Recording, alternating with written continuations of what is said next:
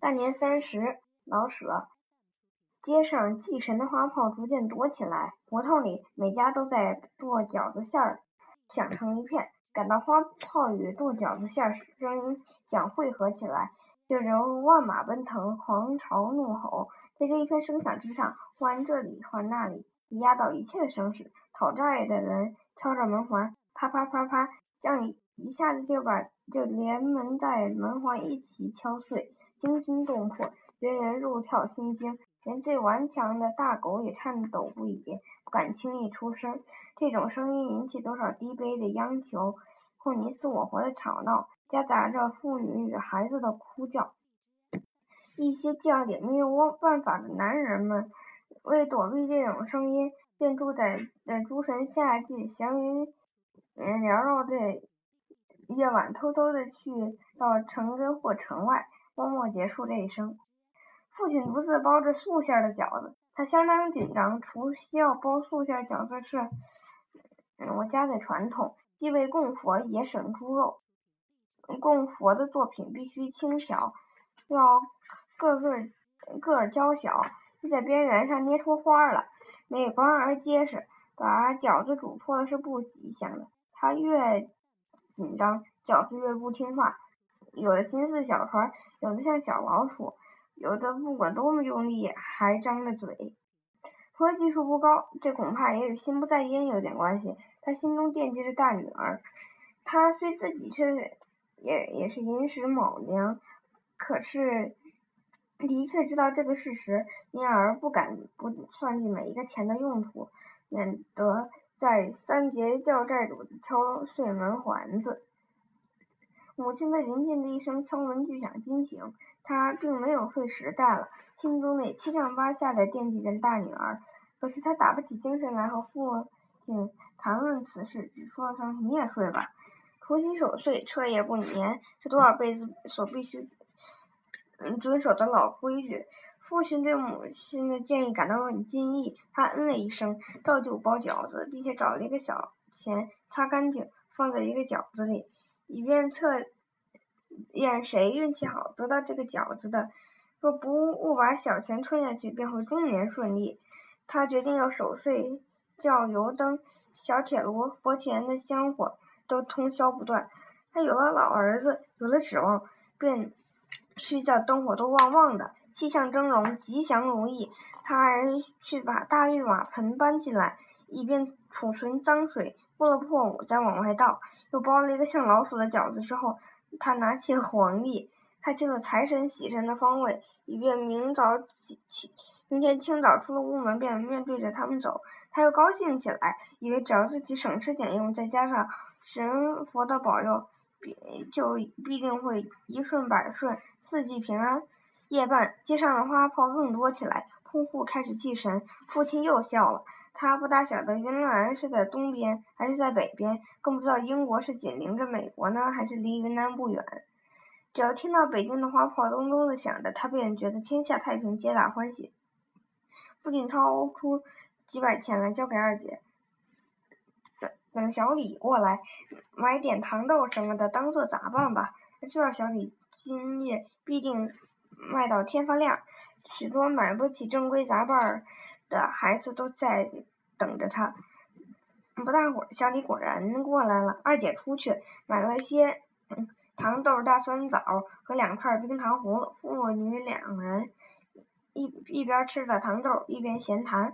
父亲本想既节约又快乐的度过除夕，可是无论怎样也快乐不起来了。他怀疑大清朝一统江山能否亿万斯年。可是，即使大清皇帝能够永远稳坐金銮宝殿，他的儿子能够补上缺，补上缺也能当骑兵，又怎么样呢？生儿子是最大的喜事，可是也会变成最发愁的事儿。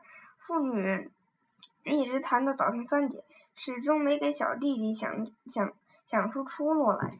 二姐把糖葫芦吃罢，一歪便睡着了。父亲把一副缺了张虎头的骨牌找出来。胡子给老儿子算命。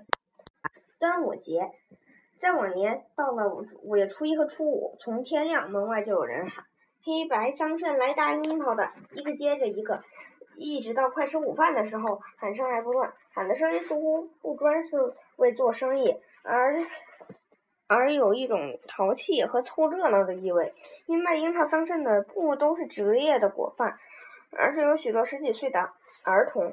他们在平日也许是拉洋车的，也许是卖开水的。到了节，他们改了行，家家必须用粽子、桑葚、樱桃供佛，他们就有了一笔生意好做。北平的卖粽子有好几个宗派，稻香村卖的是广东粽子，个儿大，馅儿种类多，价钱贵。这种粽子并不十分合北平人的口味，因为馅儿里应放上火腿或猪油。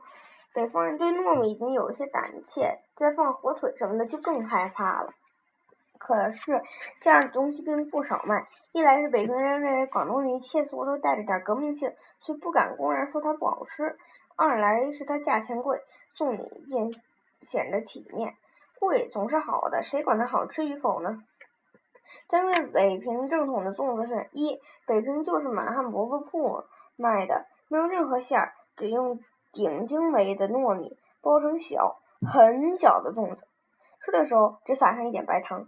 这种粽子也并不怎么好吃，可是它洁白娇小，摆在彩色美丽的盘子里，显得非常的官样。二，还是这样的小食品，可是由沿街吆喝的卖风糕的代卖，而且用冰镇过。三，也是沿街叫卖的，可是个儿稍大，里面有红枣，这是最普通的粽子。此外，另有一些乡下人用黄米包成粽子，也许放红枣，也许不放，个儿都包得很大。这专卖给下吏的人吃，可以与黑面饼子与油条归并在一类去。其内容与样式都不足登大雅之堂的。小顺儿的妈心中想的粽子是那种糯米的，里面有红枣子的。他留心听着外面卖的小枣大粽子的呼声。可是他始终没有听到，他说不上是种什么文化，和人们只有照着自己的文化方式。上端午节必须吃粽子、樱桃与桑葚，生活才有乐趣。为了补救吃不上粽子什么的，他买了两束朴子艾草，嗯，插在门前，要买几张神符贴在贴在门框上，好表示出一点到底有点像过节的样子。他喜欢一种神符，每年他总是买一张大的。黄纸的，印着红的神，嗯，神像，有五个蝙蝠的，贴在大门口。而后他，嗯，要买几张贴在白纸上的，剪刻为红色五毒的图案，分别贴在各屋的门框上。他也许相信，或者根本不信，这纸玩意儿能有什么辟邪的作用。但他喜爱它们的色彩与花纹，总觉得它们比春联更美观可爱。妈妈不能对孩子发气，孩子在过年过节中的中心人物，嗯，他们应当享受快活，但是他又真找不来东西使他们高声的笑，他只好惭愧地说：“初五才用雄黄抹王子呢，别别忙，我一定给你抹，还得带葫芦呢。葫芦是用各色绒线缠成的樱桃、小老虎、嗯，桑葚、小葫芦连系成一个串儿。”供女孩子们佩戴的，你臭小子戴什么葫芦？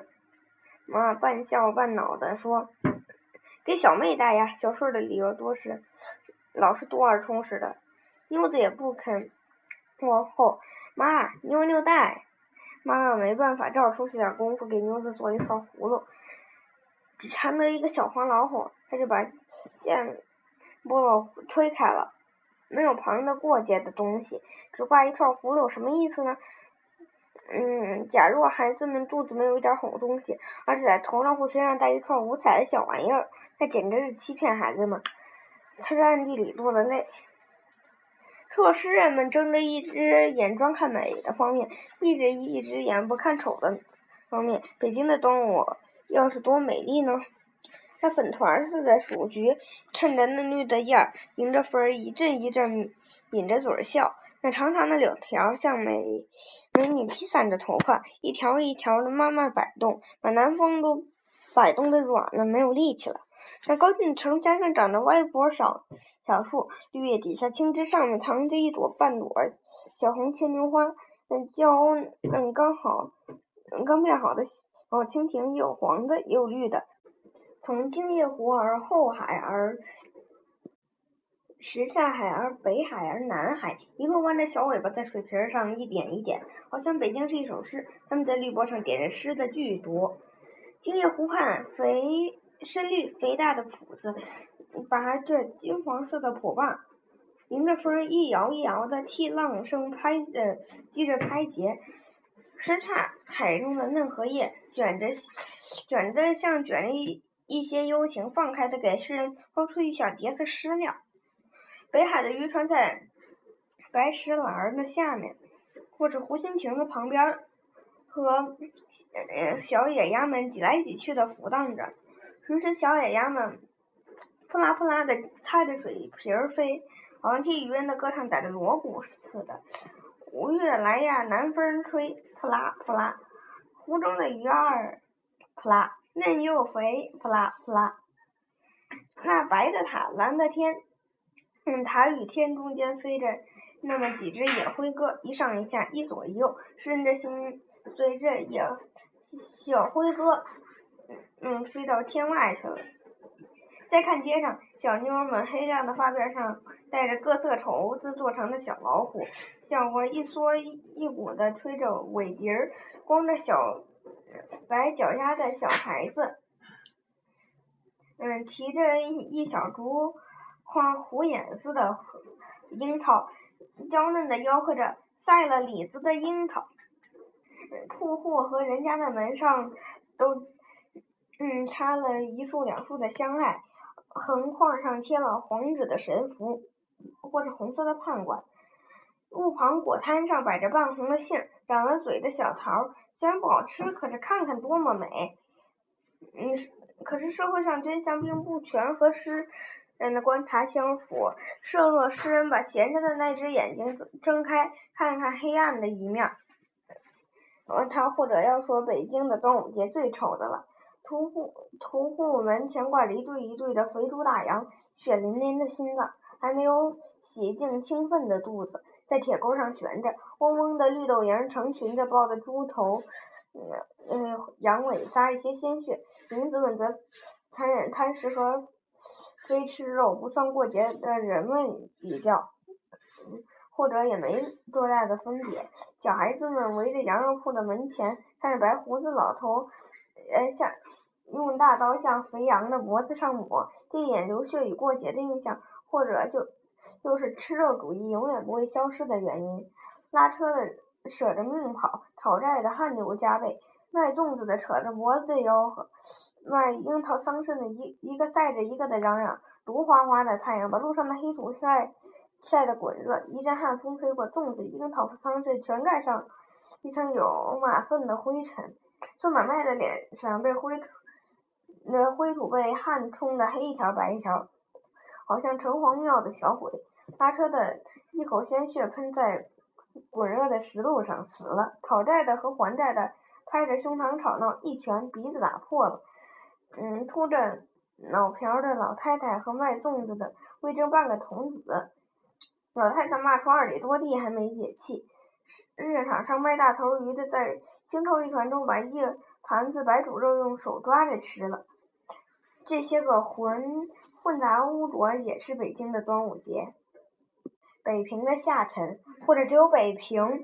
才会有这样夏天的早晨，清凉的空气里斜射着亮而喜悦的阳光，到处黑白分的光是光，影是影，空气凉，阳光热，接触到一处凉，呃，刚刚要暖热的，刚掺上一点凉，在凉暖未调匀净之中，花儿吐出蕊，叶儿闪着露光。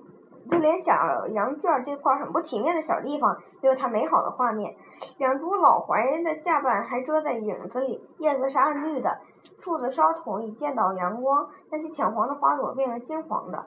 嫩绿的嫩绿的槐虫在一在细白的一根丝上悬着，丝的上半截发出白亮的光，小风吹动，丝叶所用颤动。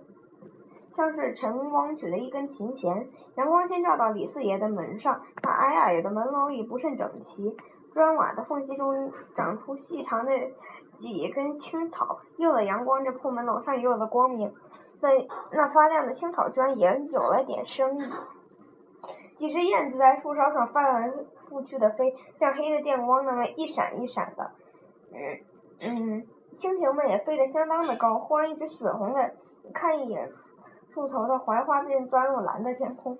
忽然，一只背负一块翡翠的，只在李四爷的门楼上的青草一动，便掉头而去。嗯。放在太平年月，站着天光，避使北平的老人们在梳洗之后，提着装有电焊的鸟鸟笼到城外去。人家的柳岸或苇塘找个野茶馆喝茶解闷。他必会，它会使爱鸽子的人们放弃几十只花鸽在蓝天上炫舞。它也会使钓者很早便出了城，找个僻静地方消遣一天。就是不出。出城远行的，也会租一只小船，在北海去荡桨，或到中山公园老柏下散步。